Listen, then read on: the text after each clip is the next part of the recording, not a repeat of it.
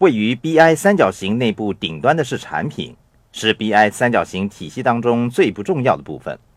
我设计的现金流游戏只不过是一个产品，相对 BI 三角形的其他部分，并不是什么重要的部分。世界上优秀的产品比比皆是，正如世界上有才能却没有打出名堂的人不知凡几。不过，产品的设计、生产、销售等等，牵涉的范围极为广泛。是一门错综复杂的学问。我在产品设计上花了许多年的时间。人们总是说爱你自己设计的产品，我不太同意这个说法。我认为重要的不是产品，是使命。我十分喜爱我设计的现金流游戏，这个产品在一定程度上体现了我的使命。正如我说的那样，我前半生过的生活像我的富爸爸，后半生则像我的穷爸爸。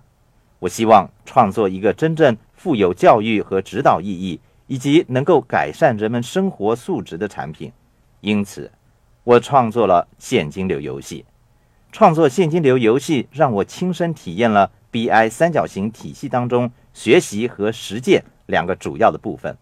我想说明的是，产品发展是一个要不断经历尝试和错误的过程。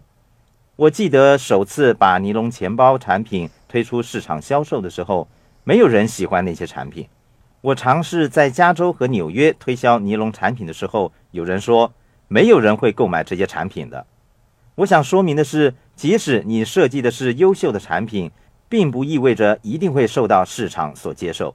这就是 BI 三角形如此重要的原因，也就是我和布莱尔辛格所说的：“你第一项的推销工作就是要向自我推销的原因了。”它是你不断向前迈进的必要条件。我刚才提到了一些关于产品设计的东西，沙伦将会进一步跟大家讨论这方面的问题。对我来说，沙伦就像神派遣给我的使者一样，他非常重视教育工作。我们有着共同的使命。他对产品设计也颇有心得。沙伦，在产品和产品设计方面，你有什么话要跟听众说呢？就像你说的那样。产品位于 BI 三角形内部的顶端，是 BI 三角形当中最不重要的一个部分。重要的是建立企业系统，以配合和支援产品的发展。虽然如此，一家企业还是需要那个产品的。以我们的现金流技术公司为例，在我和罗伯特刚刚开始合作的时候，现金流游戏是我们公司的主线产品。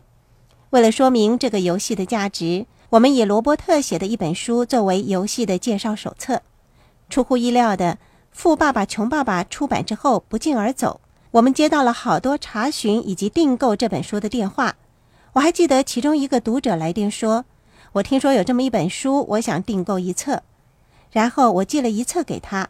三个星期之后，这个读者又再次来电话说：“这本书实在是美不可言，我要买下一整套。”类似的情况多不胜数。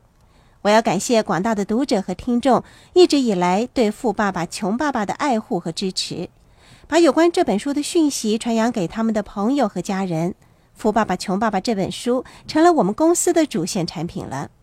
虽然主线产品改变了，可是我们的使命却从来都没有动摇。多年以来，我们的公司不断做出调节和修正，可是我们的使命依然如故，那就是提高人类的财务健康状况。这就是我经常说的，在反复的尝试和错误当中获得教训和经验。